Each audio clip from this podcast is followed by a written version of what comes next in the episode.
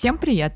Вы слушаете подкаст «Это диагноз» о том, как заботиться о физическом и ментальном здоровье без тревоги и диагностирования болезней через Google. Меня зовут Диана Андреева, и я продюсер студии подкастов «Шторм». Всем привет, а меня зовут Наташа Долгопятова, и я тоже продюсер студии «Шторм».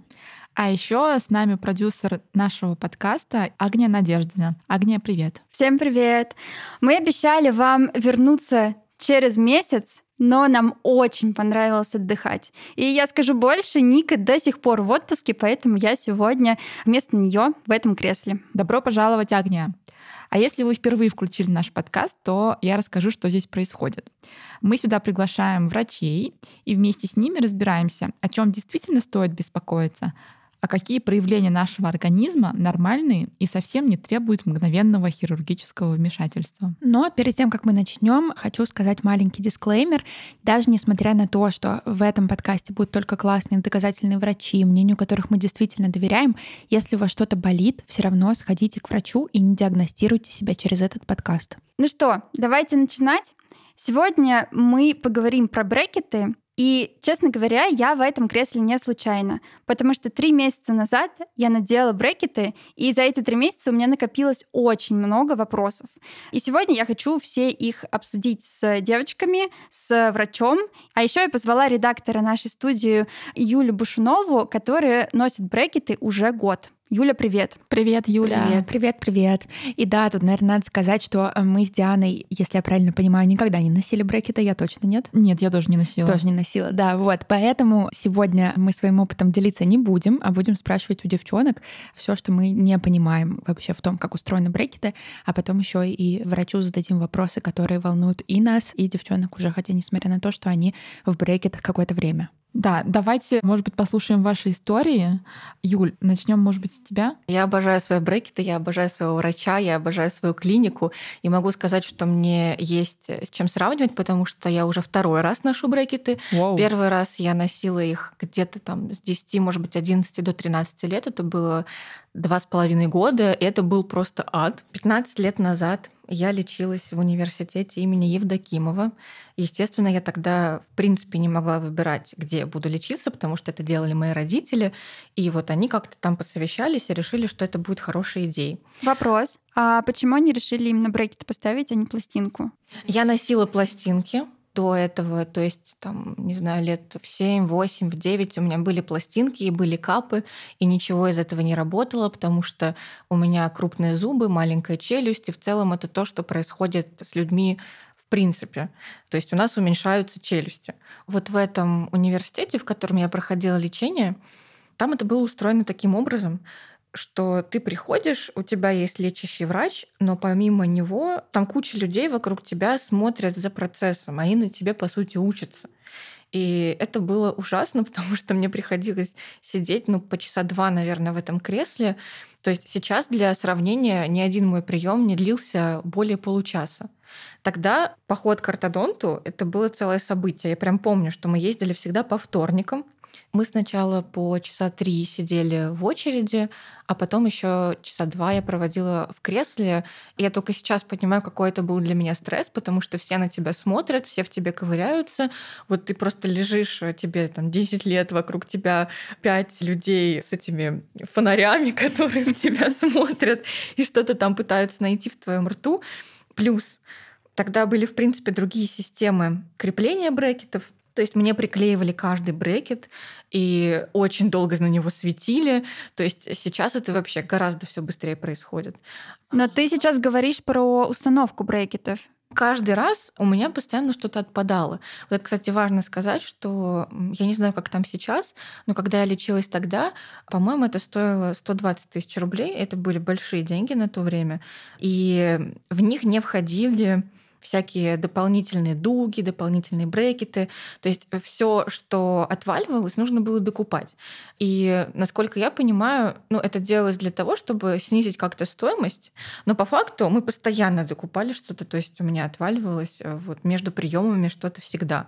А у тебя отваливалось, и ты это теряла просто? У тебя не сохранялся брекет? А если у тебя сохранился брекет, вот мне тоже это первое, что я спросила, если эти брекеты отвалятся, что вообще мне делать? И мне сказали, сказали, что если отвалится и потеряешь, да, нужно типа заказать новый. Но если отвалится и ты типа просто сохранишь, то они могут приклеить просто обратно, и это абсолютно окей. Так, стоп, брекеты — это наклейки? Да. Ну да, их клеют на специальную такую. Но очень жесткие наклейки, я бы сказала. Да. Никому не Которые стянуты между собой проволокой, и ее Мгм. натягивают, зубы выпрямляются. Мгм. Поняла. Интересно. Расскажи, Юля, пожалуйста, как после этого довольно тяжелого опыта звучит страшно, ты решил второй раз все-таки? Если говорить в целом, то лечение прошло некачественно. Мне даже не поставили ретейнер. То есть это такая металлическая проволока, которую закрепляют с внутренней стороны зубов. Она удерживает зубы в том положении, в которое ее привели брекеты. И мне даже этого не поставили. То есть я носила капы сначала около там, двух месяцев каждый день, и днем, и ночью, а потом только ночью. И в целом меня заверили, что все окей, ну как бы можешь идти и наслаждаться жизнью. Но потом зубы начали расшатываться и снова занимать какое-то неправильное положение.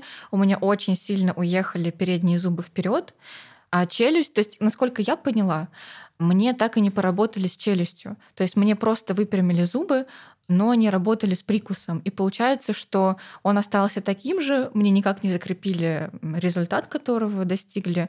И получилось, что передние начали уходить вперед, а задняя челюсть так и осталась в дистальном, это называется, положении, то есть между задней и передней челюстью довольно приличное расстояние. Где-то там в 23, в 24 я начала гораздо лучше чувствовать свое тело, что с ним вообще происходит. И я поняла, что вопрос прикуса — это не только эстетика, а что, кажется, я чувствую, что это мешает мне дышать. Как я это поняла, например, на каких-то там фотографиях или каких-то, не знаю, моментах, где меня снимают, я периодически специально выдвигала нижнюю челюсть вперед, чтобы компенсировать, ну, вот эту вот эстетическую лажу, которая мне не нравилась. Вот. И я в какой-то момент вот так вот вперед-назад, вперед-назад ее двигала и понимала, что когда я выдвигаю ее вперед, я гораздо лучше дышу. Я задумалась. И также, когда я выдвигала челюсть вперед, я чувствовала, что у меня голова встает в какое-то другое положение, в котором мне гораздо более комфортно, и в котором у меня прямо выпрямляются плечи. То есть я почувствовала, что это влияет и на мою осанку тоже. И на фотографиях я тоже замечала, что я сутулюсь, что у меня, я не помню, как это называется, у этого есть специальное название, когда у тебя ну, в шее такой прогиб идет, и у тебя шея уходит вперед. Это, кстати, очень интересно. Это обычно тебе ортодонт показывает, когда ты приходишь на первую консультацию, он делает снимки тебя типа в профиль, в фас, зубы твои фоткает, и потом вот как раз Юлия на ортодонт, к которому я ходила, она прям мне это рассказала, что типа вот смотри, у тебя типа голова всегда чуть-чуть подопущена вниз. И я такая, о, ну это потому что я в телефоне всегда сижу, потому что вот у меня такая работа, она такая, нет-нет-нет, это потому что у тебя вот такой неправильный прикус. Так что да, это правда, это так. Я подумала, что, блин, вот кажется, я хочу это все исправить. Какое-то время я жила с этим осознанием, что я хочу это исправить, но у меня не было конкретной цели. Типа, когда я это сделаю вообще? И что-то вам не щелкнуло, я подумала, сколько я еще это буду откладывать. Ну, непонятно, я уже сейчас хочу, там, не знаю, смотреть на свои фотографии и нравиться себе. Я уже сейчас хочу нормально дышать. Я уже сейчас хочу быть с прямой спиной. И я такая, все, надо искать врача. И я походила по разным врачам, Сколько врачей ты посетила?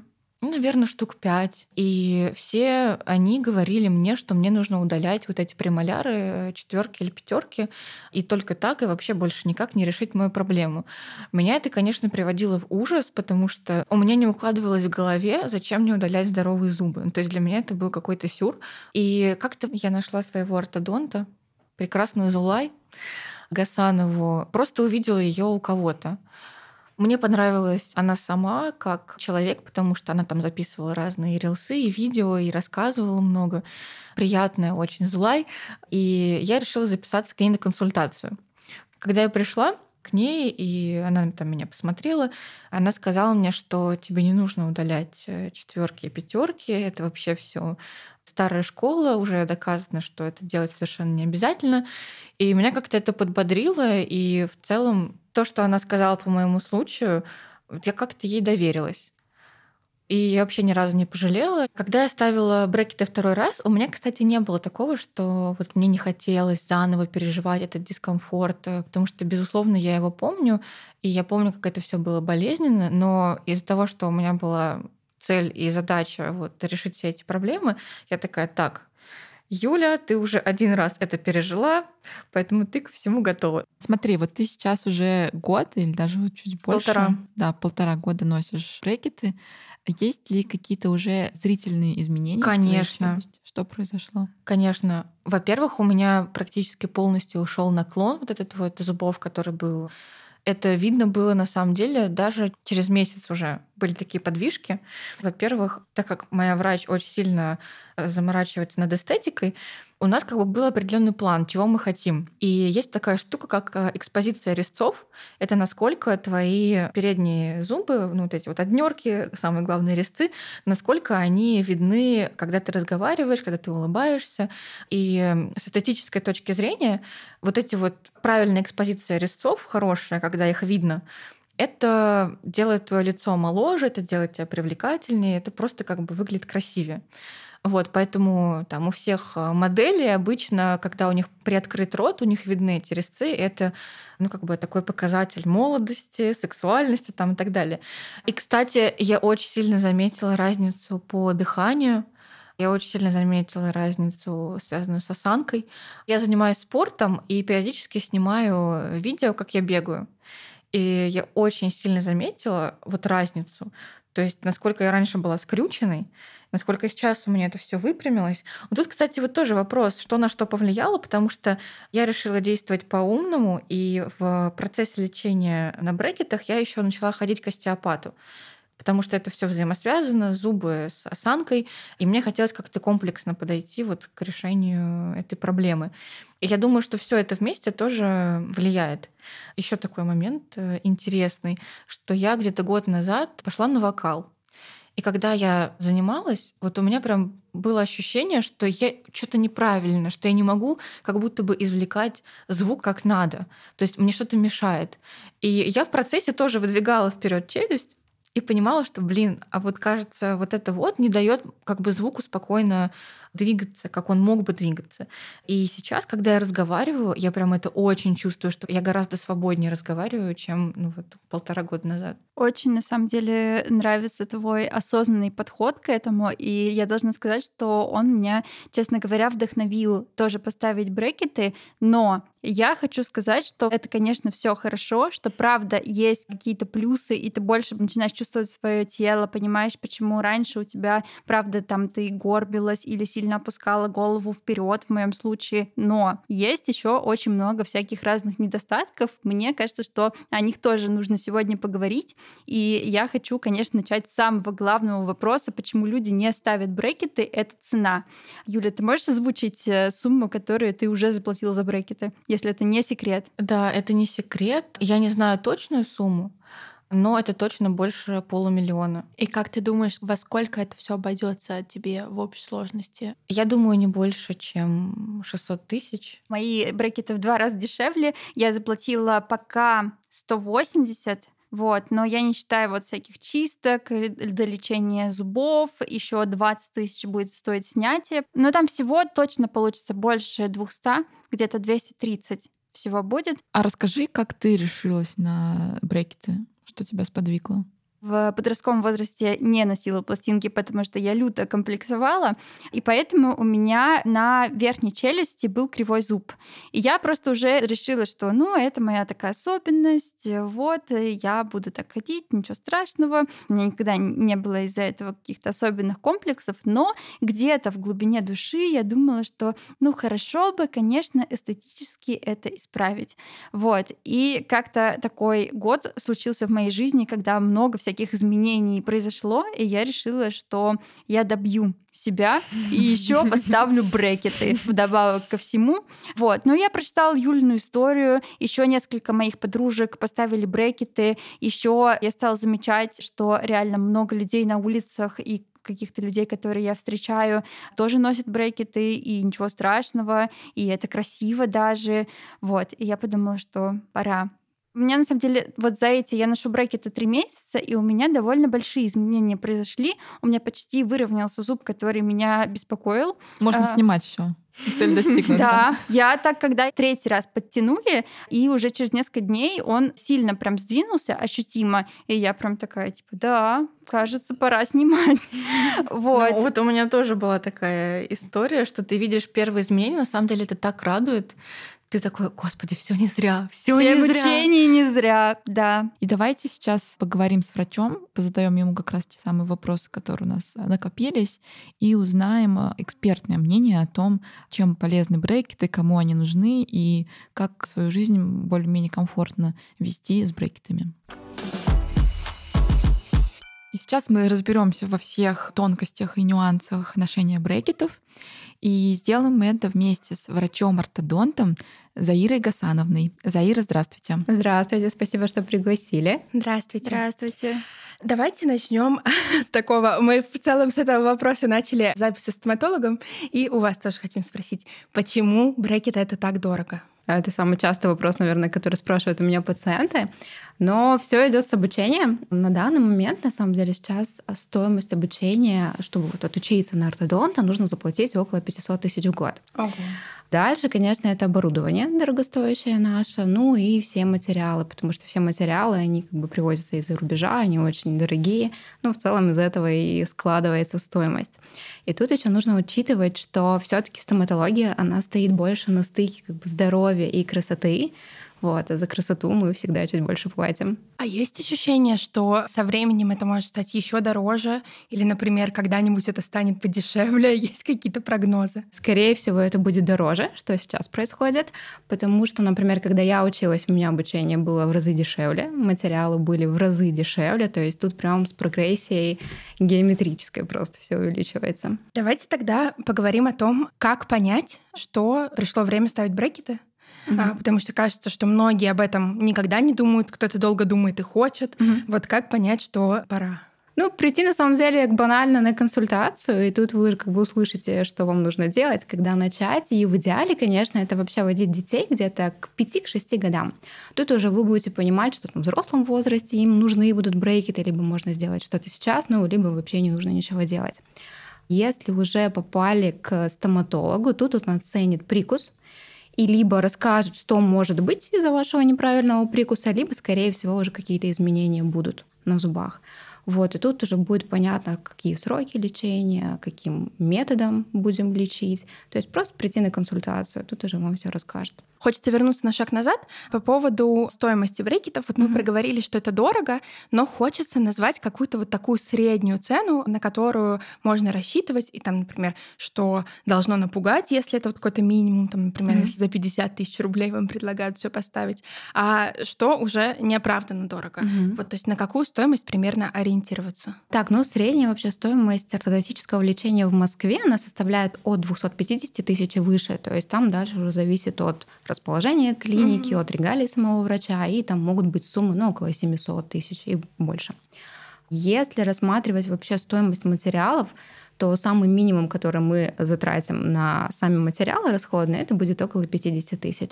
То есть если вам кто-то когда-то предложит э, лечение за 50 тысяч, ну, скорее всего, это будет не очень хорошее лечение, не очень хорошие материалы. Где-то в регионах такое возможно, потому что у них будет аренда дешевле, возможно, где-то какая-то установка попроще, и, может быть, там сама система попроще.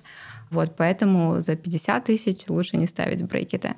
Средняя стоимость около где-то 280-350. Это хорошая цена, это достойное лечение. Скорее всего, у вас будет хороший прям специалист и хорошая клиника. Это как раз моя стоимость брекетов. Вот, сейчас, сейчас радуюсь, да. Потому что на самом деле, когда мы записывали первую часть, у нас были очень большая разница в суммах с моей коллегой Юлией, редактором, вот, потому что у нее брекеты гораздо-гораздо дороже. Но она носит их уже год, и у нее сложный достаточно случай, и поэтому она рассказала, что для нее это действительно была оправдана такая большая стоимость. Вот, но я как-то призадумалась, потому что я пока ношу только первые три месяца, и я думаю, может быть, я как-то продешевлю продешевило, слишком дешево. Ну, типа, нужно было пойти в какую-то другую клинику. Но сейчас понимаю, что, наверное, нет, наверное, все правильно.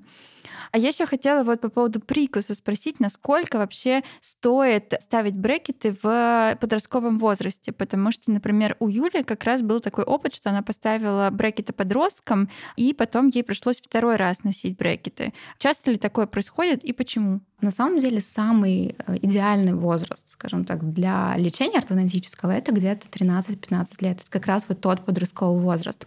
И в целом, если все сделать хорошо, и пациент будет соблюдать рекомендации, что очень важно, то тут у нас не должно быть повторного лечения.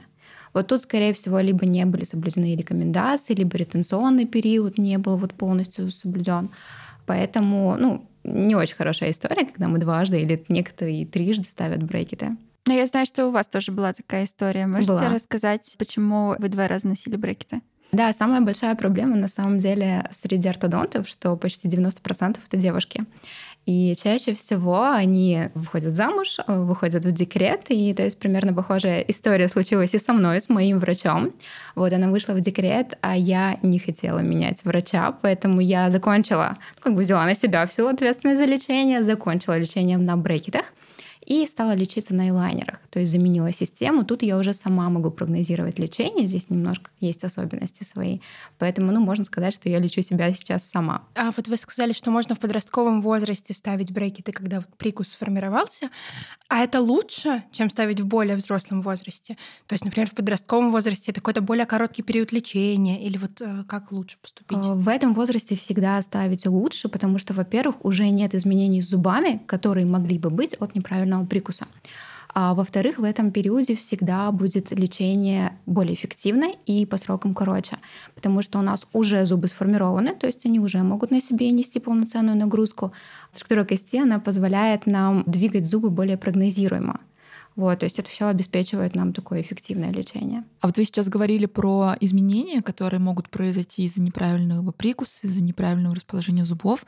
А что вот может быть? И вообще, вот что будет, если зубы неровные, но мы ничего с этим не делаем? Ну, чаще всего это более уже такие взрослые пациенты, они приходят и уже вот они чаще замотивированы на лечение, потому что уже на их примере, на их зубах я могу показать, что случилось из-за этого неправильного прикуса. Это могут быть клиновидные дефекты, это могут это быть... что такое? Клиновидные дефекты, когда у нас стирается эмаль, то есть у нас есть кариозные и некариозные повреждения эмали. Кариес, когда у нас собрался налет, у нас черная дырка на зубе, убрали ее, поставили пломбу. А есть клиновидный дефект, когда такая же появляется у нас дырочка, чаще всего возле шейки зуба, но она связана с перегрузкой. То есть там нет налета, мы хорошо чистим зубы, а она появляется и увеличивается в размерах. И также туда нужно ставить пломбу.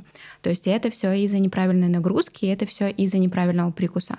Рецессии, когда у нас уходит десна вместе с костью, у нас оголяется корень зуба. И стираемость.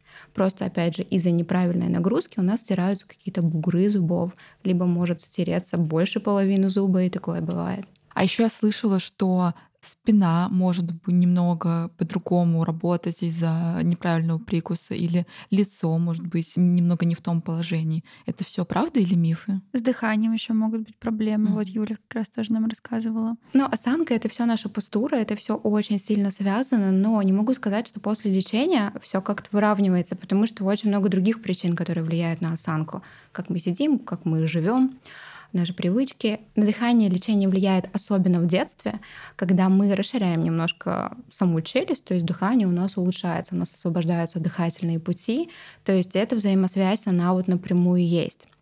А лица изменения могут быть, потому что, а, ну, простой пример, у нас немножко вперед торчат зубы, на них лежит губа, соответственно, когда у нас исправляется прикус, у нас уже лицо выглядит более гармонично.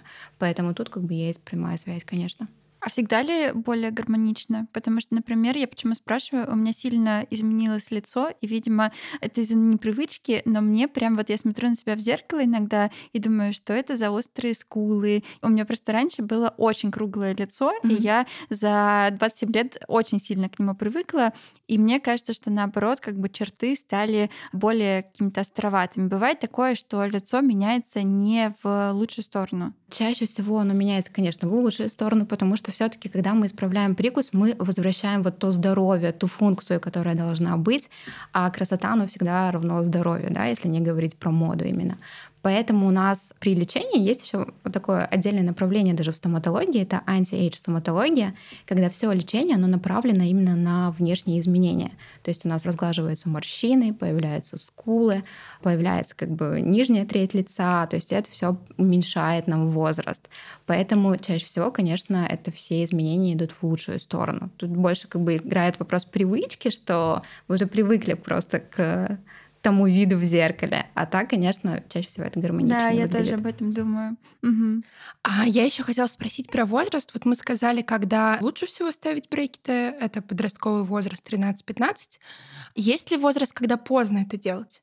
То есть вот там, например, не знаю, 40, 50, 80, когда это уже бессмысленно? Ну, возраст вообще, он не является противопоказанием для ортодонтического лечения. Моей самой взрослой пациентке, так, 61 год, и когда мы ей поставили брекеты, было 61 год, сейчас ей уже 62, причем у нее нет ни одного кариеса, у нее все свои зубы. Вот, Поэтому, если есть свои зубы и достаточно хорошая костная ткань, то возраст, как бы любой, это не помеха. Вот, есть другие противопоказания, конечно, но не возраст. А какие? Но если говорить о абсолютных противопоказаниях, это какие-то психиатрические заболевания, потому что брекет, он уже сам по себе будет являться раздражителем. Это какие-то острые иммунные эндокринные заболевания, потому что у нас будет уже структура костей нарушена, то есть перемещения уже будут нефизиологичными. Есть еще отсутствие, то есть очень большое отсутствие зубов. Да? Ну, В целом оно тоже такое относительное, потому что даже один зуб можно подвинуть. Есть вот эти относительные противопоказания. Это, например, плохая гигиена полости рта. Врач-ортодонт он может отказать в лечении, если пациент плохо чистит зубы. Можно дождаться, когда он начнет это все делать, и после этого уже начинать чистку. И пародонтит тоже является относительным противопоказанием. Это патология ткани окружающих зуб. Но тут нужно понимать, что эта патология ткани, она может возникать и после неправильного прикуса, то есть из-за него. И тут тоже нужно дождаться ремиссии и начать лечение. То есть все под контролем пародонтолога. А Вы сказали, что с помощью брекетов, ну и вообще ортодонтии, мы можем вернуть своему прикусу, там, своей челюсти, лицу, не знаю, какой-то природный вид. И как бы вернуть его правильное расположение. А почему оно появляется? Почему появляется неправильное расположение, особенно у детей? Ведь кажется, что там наоборот, вот как все развивается, так оно и природно, и правильно. Вот, а мы туда вмешиваемся. И мне вот тут интересно, где вот эта грань? Почему мы называем вмешательство как раз-таки возвращению к какому-то природному? Ну, на самом деле мы лечим ведь неправильный прикус, а почему он появляется, особенно почему он появляется у детей, есть генетическая какая-то предрасположенность. Самая частая причина — это вредные привычки. Сосание пальцев, очень долгое состояние пустышки. Мы можем ее оставлять до года. Дальше она уже будет причинять вред. Это плохое носовое дыхание, тоже очень частая причина. У детей бывают аденоиды, очень сильно сужается верхняя челюсть. И что еще, это раннее удаление молочных зубов. Вот этот миф, что молочные зубы можно не лечить, потому что дальше будут постоянные, ну, это миф, потому что лечить их нужно. То есть у нас после кариеса может быть его осложнение зубоудалиться, и, соответственно, уже постоянные зубы будут прорезываться не на тех местах. Вот, поэтому это все будет формировать тут неправильный прикус. Мы это видим уже в детстве и, соответственно, можем задать какое-то направление росту челюсти или там уже в этом возрасте поставить на место тот постоянный зуб. То есть правильно я понимаю, что какое-то наше вмешательство, получается, в природное развитие Мгм. челюсти, зубов и так далее приводит к тому, что челюсть формируется неправильно, и поэтому нам нужен ортодонт, чтобы потом вернуть это в верное состояние. Да, конечно, у нас все системы взаимосвязаны. То есть, ну, как пример, тоже носовое дыхание, да, если у нас есть какие-то аллергии или частые простуды у ребенка там, до подросткового возраста, мы дышим ртом в это время. У нас правильное формирование челюсти идет, когда мы дышим носом. Когда мы дышим носом, у нас язык лежит в области неба, да, и мы его чувствуем, когда у нас рот немножко приоткрыт, у нас язык лежит всегда на дне полости рта. То есть нижняя челюсть, она развивается как нужно, а вот этой дополнительной силы от языка, язык — это большая мощная мышца, не хватает этого давления на верхнюю челюсть. То есть это давление, оно уже предусмотрено природой, что как бы оно должно быть и не хватает размера челюсти для достаточного прорезывания постоянных зубов. То есть это самая частая проблема той скучности, которую мы видим именно в подростковом возрасте. И в детском возрасте у нас лечение как раз будет направлено не на то, чтобы ровно поставить зубки, а вот чтобы расширить вот эту верхнюю челюсть. И тут уже к вопросу о дыхании, в этот момент дыхание как раз улучшается. Тут, конечно, еще нужна консультация с лором, чтобы снова не вернулось все, как было. К вопросу как раз о подростковых изменениях. Насколько я вот помню, а, у меня в школе многие дети носили не брекеты, а пластинки. Угу. И они их постоянно забывали, не носили, переставали носить из-за Я. этого. Я. У меня Да. такой тоже был опыт детства. А вообще зачем они нужны тогда? Мгм. И какие есть еще альтернативы брекетам? Давайте про это поговорим. И почему это так некрасиво, простите? Потому что я помню, что у меня как раз в этом была главная проблема. Камень преткновения, что я просто чувствовала себя... Это еще их прописывают всегда в 13-14 лет, но обычно, Мгм. когда у тебя и так очень сильно меняется тело, ты и так не понимаешь, что с собой делать, а тут еще и эти пластинки, которые, ну, реально выглядят уродливо. А Почему это так? Пластинки на самом деле очень эффективный такой инструмент, но в детском возрасте, где-то до лет 10-11. Дальше, когда у нас прорезываются все зубы, это, к сожалению, уже брекеты только. Пластинки не люблю назначать пациентам. Те съемные пластинки с таким большим пластмассовым небом и дугой снаружи. У меня самой была такая же пластинка в детстве. Я точно помню, где и за каким диваном я ее потеряла. На самом деле это частая история и у моих пациентов. Я сразу предупреждаю об этом родителей, что, скорее всего, вы ее потеряете.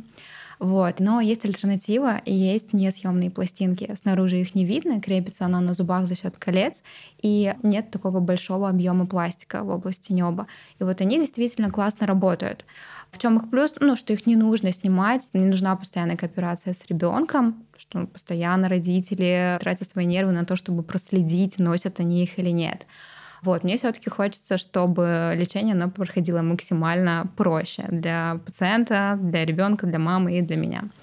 Но пластинки только для детей, правильно? Да, да, пластинка это очень хороший инструмент, он работает очень медленно, длительно, но дает хорошие результаты, потому что тут мы создаем базу для зубов, для прорезывания зубов. То есть тут даем основу, чтобы дальше у нас как раз был тот наш правильный прикус. И это не работаем- так болезненно, как брекеты, да? А, Они практически не чувствуют движения, да. А я бы хотела еще про прикус спросить. Вообще, у какого количества людей есть правильный прикус? Потому что есть ощущение, что у всех у нас прикус неправильный. А у очень многих на самом деле прикус неправильный, где-то у 15% населения. Он действительно правильный, действительно приходят пациенты, у которых хороший прикус, и которым ты говоришь, что классно, чистите просто хорошо зубы, и ничего вам не нужно делать. Вау, Но- А, Да, я тоже. Но большинство, на самом деле, они имеют все-таки тот неправильный прикус, потому что причин для его формирования очень много. Но хорошо, как бы есть хорошая тенденция, что сейчас все занимаются прикусом, что брекеты, они уже не являются таким поводом для буллинга, да, скажем так, в школе, там те же пластинки, да, вроде как уже они стали тоже модными. Вот, поэтому большинство людей сейчас уже начинают заниматься лечением, и это хорошо. А можно как-то, вот мы сейчас сидим, понятно, что там стопроцентный диагноз нужно ставить у врача, но можем мы как-то вот сейчас понять, правильный у нас перекус или неправильный, хотя бы предварительно, там вот как-то, не знаю, зубы как-то поставить, что-то такое. Но у меня сто процентов что Ну смотрим Наташу и. Да, вот интересно, можно это как-то хотя бы предварительно проверить? Но если у вас есть какие-то промежутки между зубами, ну и сама скученность, то, скорее всего, уже что-то не так. Зубам нет места, либо наоборот. Возможно, зубы сами небольшого размера и создают эти промежутки. Основной еще фактор является перекрытие в переднем отделе, то есть зубы, они должны перекрывать, верхние зубы должны перекрывать нижние не более чем на одну треть нижнего зуба. То есть если нижних зубов практически не видно, это плохо. Если нижние зубы, наоборот, преобладают над верхними, это тоже неправильный прикус. По внешним изменениям можно понять, то есть когда немножко западает нижняя челюсть, она находится немножко далеко, когда нижняя челюсть немножко находится сзади, то, скорее всего, здесь тоже неправильный прикус. И лучше, конечно, обратиться к ортодонту. Давайте вернемся снова к разным системам. Мы обсудили, что есть пластинки, есть брекеты, а есть еще, вы сказали, капы, лайнеры. Мгм. Что это такое и почему мы не можем ими брекеты всегда заменить? Очень часто сейчас мы как раз-таки заменяем ими брекеты, но у всех есть свои показания. То есть есть те движения, с которыми лайнеры, они все таки лучше справляются, а есть те перемещения, с которыми работают лучше брекеты. У брекетов, конечно, больше возможностей. Брекеты мы можем контролировать, то есть для врача это всегда более контролируемо.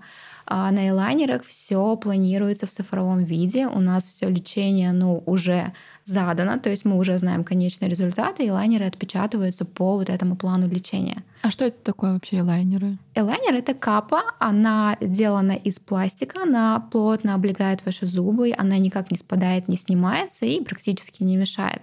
Она перемещает зубы за счет давления, давления на зуб, которое уже запрограммировано программой. То есть каждые две недели вы надеваете новую капу.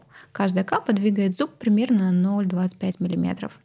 И где-то у нас может быть в районе 20-30 пары лайнеров за все лечение. А сколько это стоит? Это дешевле, чем брекеты или плюс-минус то же самое? Это дороже чаще, чем брекеты, потому что тут вопрос эстетики часто у пациентов играет. Чаще пациенты приходят с запросом на элайнеры, потому что они не хотят носить брекеты. То есть это больше к роскоши. Вот. И они стоят дороже, где-то от 400 тысяч за само лечение от года. А по болезненности это менее болезненно, чем брекеты? Если говорить о самом движении зубов, то движение происходит такое же, поэтому по чувствительности, дискомфорту все то же самое. Другой вопрос в том, что они сами ощущаются во рту по-другому. Здесь мы их практически не чувствуем, нет вот этого натирания щеки, языка, но есть другая проблема — это нарушение дикции. То есть у нас изнутри капа, она касается языка, и тут уже возникают проблемы с дикцией. К ним немножко нужно привыкнуть. У нас, кстати, бывают ведущие и гости на подкасте, которые перед записью снимают капы, именно чтобы дикция была четкая, и после записи надевают. Вот, у меня сейчас была такая же история. А, Начнем с того, что я сама ношу элайнеры, и перед эфиром я их сняла, чтобы просто было проще говорить немножко. Это их большой плюс, что их все-таки можно снять, в отличие от брекетов.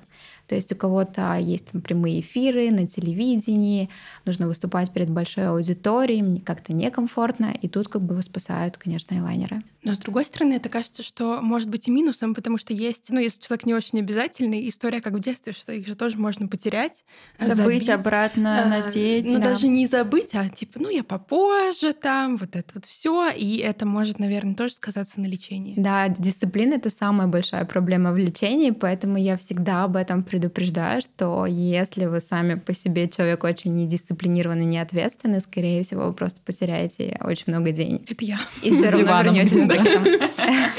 Или в мусорке на фудкорте. Чаще всего пациенты сами о себе знают это. Гигиена. Мгм. Как чистить зубы с брекетами, с лайнерами, с капами?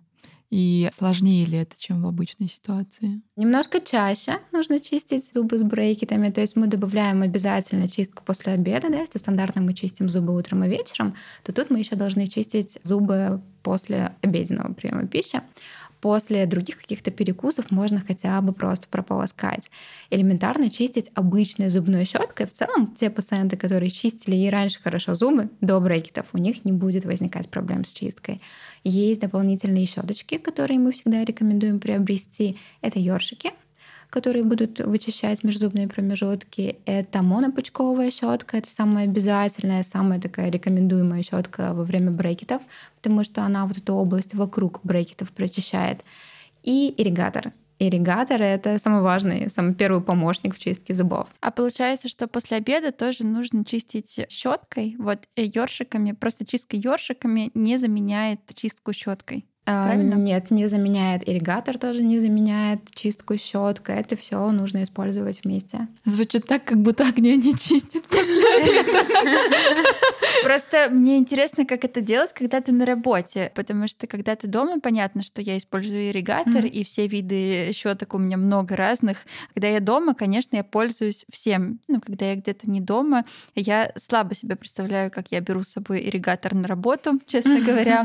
Вот. И в целом щетки тоже. Как вообще с этим быть и как пациенты справляются? Приходят ли они Мгм. с таким запросом вообще? А, Ну, вообще я рекомендую использовать обычную мануальную щетку, всегда с собой где-то в сумочке иметь монопучковую щетку. Это на случай, если вы поели что-то прям такое сложно вычищаемое, какое-то волокнистое. Чаще всего это какая-то зелень, курица, особенно кукуруза очень сложно достается по опыту даже своему из зубов. Вот на всякий случай, чтобы в сумочке она была. Но, конечно, основная гигиена это после ужина, до сна. Это когда мы используем ёршики, монопучковую щетку, ирригатор, зубную нить. То есть это чистка перед сном.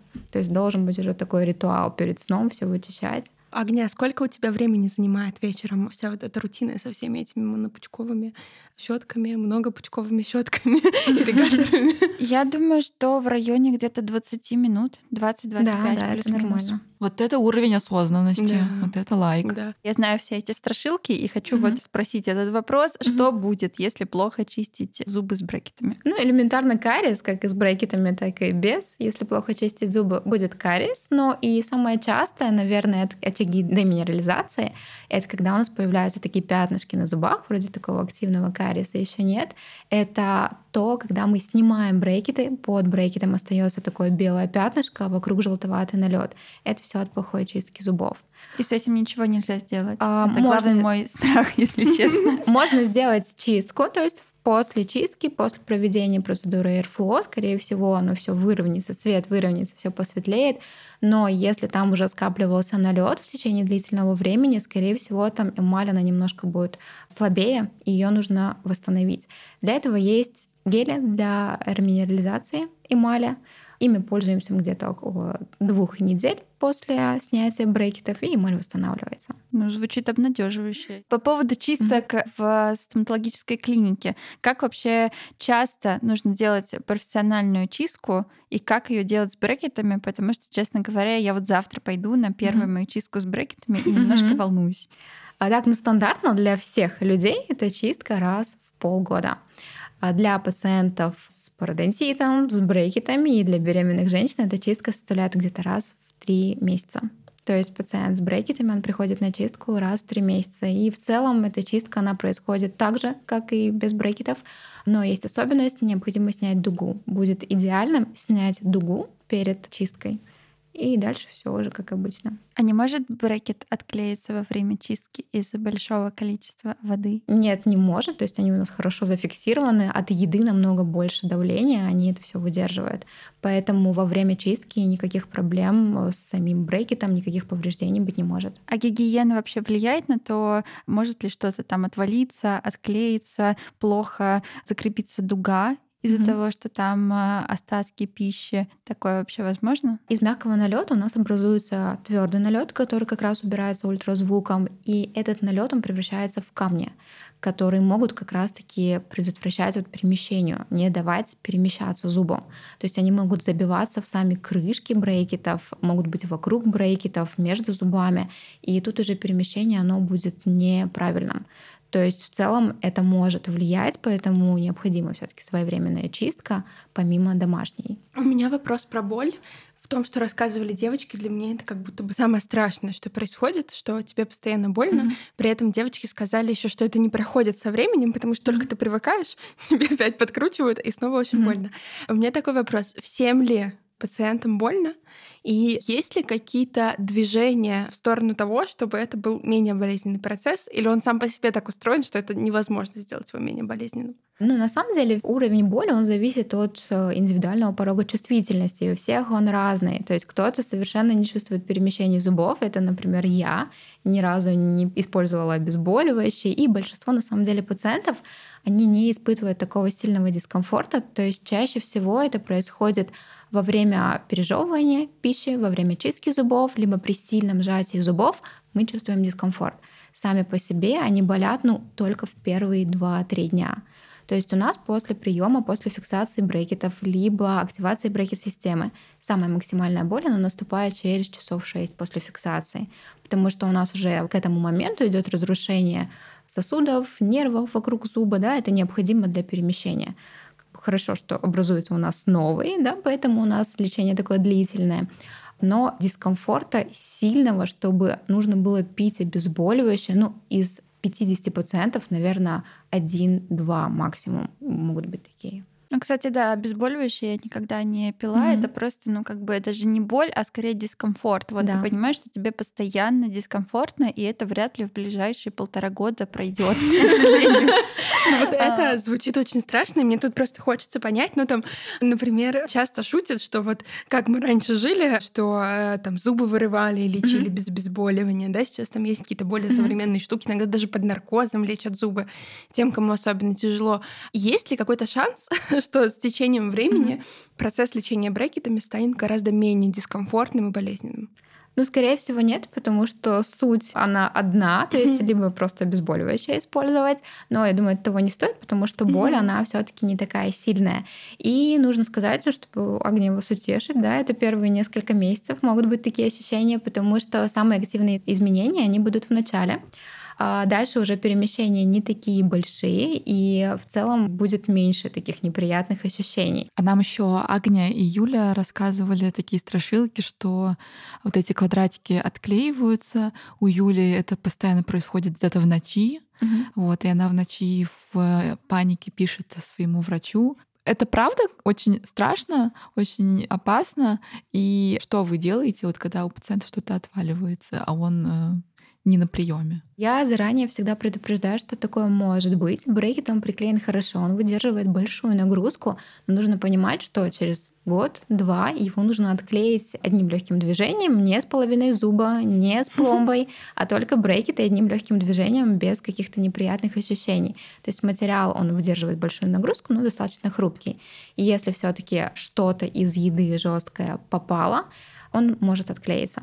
Чаще всего он отклеивается во сне, потому что может быть такое, что верхний зуб попал на брекет, и во сне мы как-то неосознанно скрипим зубами, сильно сжимаем зубы, то есть чаще всего на утро мы замечаем, что он отклеился. Но тут самая простая рекомендация — это попробовать достать брекет, что чаще всего отклеивается самый последний, и принести его на прием. То есть у нас э, запись по плану, ничего страшного в этом нет. Врач его подклеит и какие-то процедуры произведет, чтобы дальше не было повторного отклеивания. А что самое страшное может вот произойти? То есть вот отклеился брекет. Угу. Самое страшное, что может быть? Нужно понимать, что брекет, он сам стоит не просто так, к нему прикреплена дуга.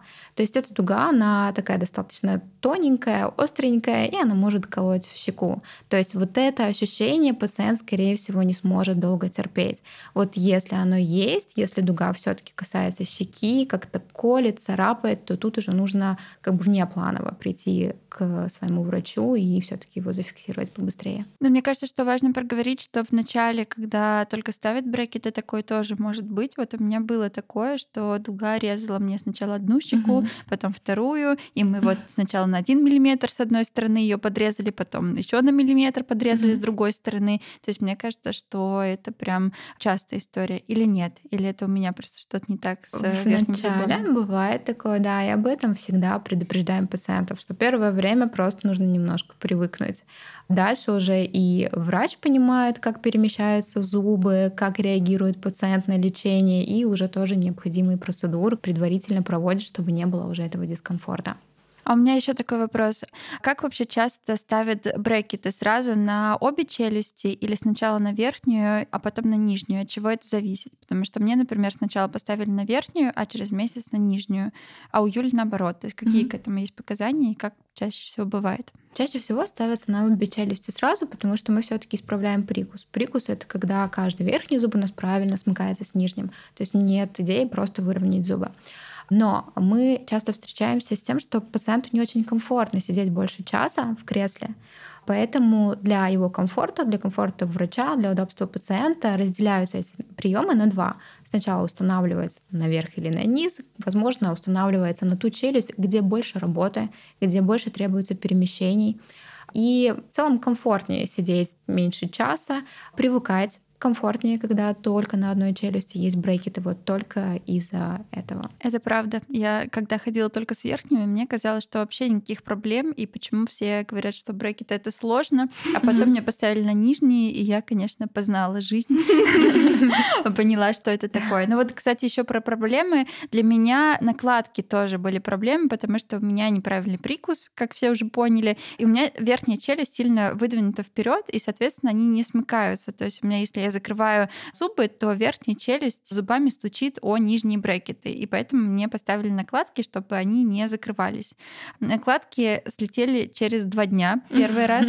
Вот. И это был довольно драматичный момент, потому что я была не в России, я уехала как раз, и я вообще не могла есть всю поездку, потому что мне казалось, что я сейчас собью обязательно верхними зубами эти нижние брекеты, и вообще мне нужно будет все брекеты сразу переклеивать обратно, вот, и случится что-то страшное. На самом деле ничего страшного не произошло, и в целом можно было нормально питаться. Это просто мои какие-то психологические проблемы, видимо, сыграли роль.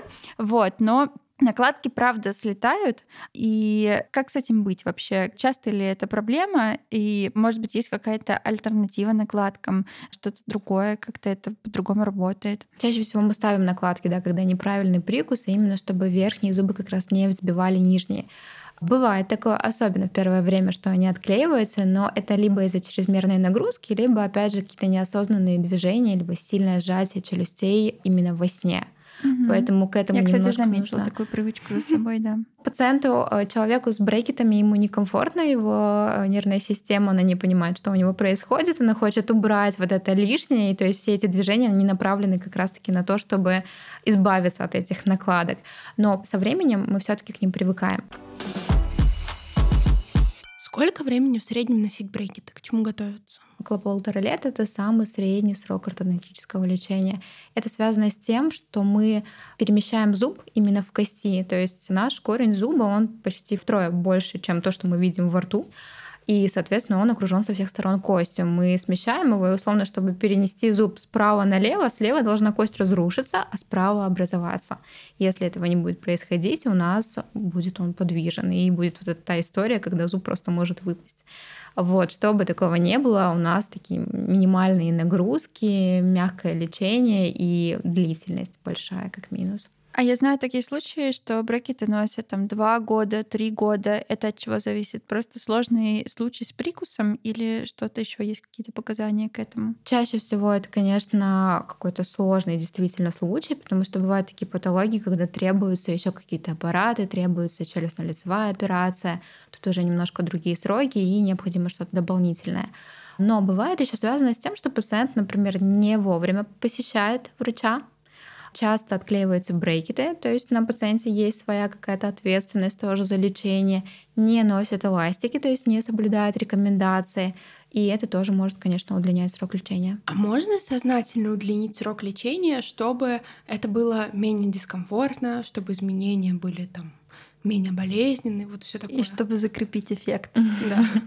Буду носить три года, зато потом зубы будут ровные. Но в ортодонтии это уже предусмотрено, то есть мы всегда работаем слабыми силами, сами брекеты, дуги, работа дуг, сплав, размер дуги. Все это направлено на то, чтобы движения были такими плавными, небольшими, чтобы не было резорции кости, чрезмерной нагрузки. Поэтому это уже все предусмотрено в лечении, и не просто так взялся вот этот срок, около полутора лет.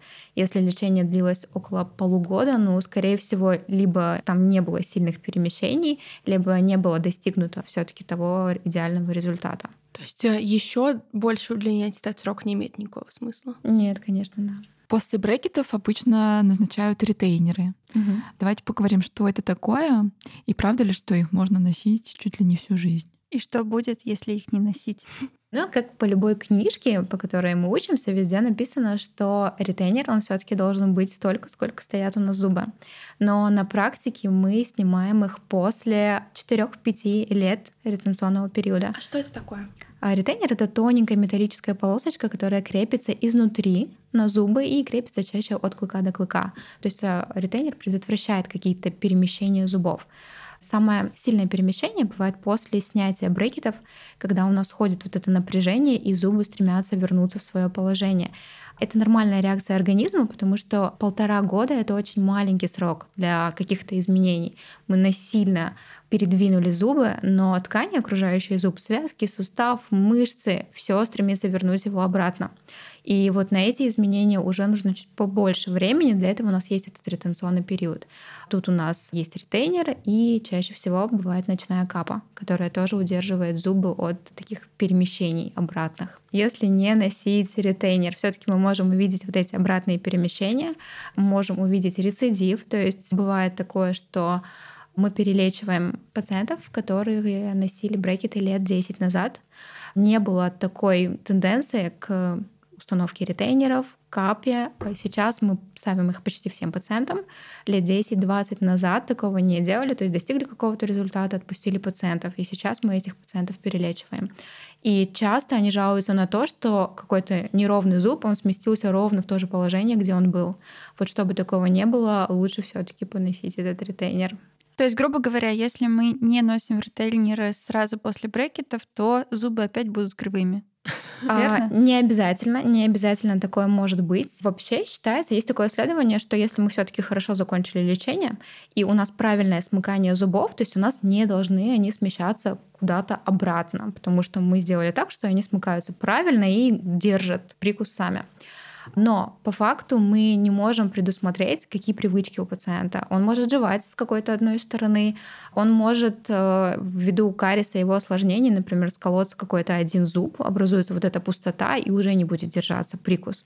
И мы не можем предусмотреть эти перемещения, но мы можем позаботиться о том, чтобы не было каких-то изменений с помощью ретейнера и капы. А это не дискомфортный процесс? То есть, условно, можно поставить этот ретейнер и забыть про это? Чаще всего так и происходит. Он чувствуется в первые пару минут, и уже пациент, когда доходит до дома, он его не замечает. А с едой он нормально соприкасается. Потому что я, мне кажется, слышала такие истории, что кто-то откусил яблоко, и ретейнер mm-hmm. сломался. Такое бывает? Ну, у всего есть срок службы. Это все таки все-таки приклеенный материал на зубы, это металлическая дуга приклеенная, и в течение какого-то времени могут быть какие-то изменения, то есть он может отклеиться, бывает такое, но для этого у нас есть предусмотрены вот эти осмотры раз в полгода, раз в год, когда мы видим, что он уже как-то деформировался, и можем его подклеить. К чему еще готовиться после того, как период лечения брекетами закончился? Угу. Вот ретейнеры, что еще? То есть, потому что да, иногда кажется, что ну вот ты полтора года пострадал, и потом снимаешь, mm-hmm. и все хорошо. А есть ли еще какие-то последствия или какие-то штуки, которые обязательно нужно делать после лечения? Носить ретейнер и капу ночную и обязательно посещать своего стоматолога на осмотры. То есть мы рекомендуем через три месяца после снятия брекетов прийти на осмотр, через полгода, через год, и дальше уже раз в два-три года мы всегда приглашаем своих пациентов. Агни, ты уже придумала, как будешь праздновать день снятия брекетов? Нет, мне кажется, что это он будет так не скоро, честно говоря. Ну и такой, наверное, завершающий вопрос. Что бы вы посоветовали, может, какое бы напутствие бы дали? Вот нас послушали, может быть, какие-то люди, которые после этого разговора почти решились на то, чтобы пойти поставить брекеты. Вот что бы вы им посоветовали? Ну, если все-таки уже нашли своего врача, это тоже очень важно, да, потому что лечение, нужно понимать, очень длительное то все-таки доверять этому врачу, потому что, как никто, ваш врач хочет вот этого хорошего результата, это его лечение, это его результат, это его имя. Ну и, конечно, купите себе уже ирригатор, Отлично. Спасибо большое, Заира. Мне кажется, мы получили исчерпывающие ответы на волнующие нас вопросики. И я даже сама призадумалась над тем, что надо посетить ортодонта. Спасибо большое. Да, мне кажется, было очень интересно, и даже мне стало менее тревожно, если честно, потому что иногда, правда, думаешь, ну зачем вот я себе придумала эту историю на два года, и так дискомфортно, и как я классно жила до брекетов, можно было что угодно поесть, когда угодно, не думать по расчетке. Но, кстати, еще важный момент, последнее скажу, что когда видишь первые изменения, а они уже начинаются в первые месяцы, когда ты носишь брекеты, то все сразу как бы ты вспоминаешь, зачем Обретает ты смысл. это да, решил Мгм. сделать, и как-то все ну, Понимаешь, что это смысл. стоит. Да, да. Ну, полтора года как будто бы на самом деле пройдут, в какой-то момент ты их не заметишь. И Есть Скоро. категория пациентов, которые не хотят их снимать. И их, кстати, Ого. немало. Есть пациентки, которые просят еще немножко в них походить, потому что, наверное, это все-таки сейчас стало модным. Мгм. Даже есть пациенты, которые приходят и просят поставить брекеты, хотя у них все хорошо. Чаще всего это 10-11 класс, и им Мгм. прям хочется в них походить. И тут уже родители просто уговаривают поставить брекеты. Потому времена поменялись, и это, наверное, даже хорошо.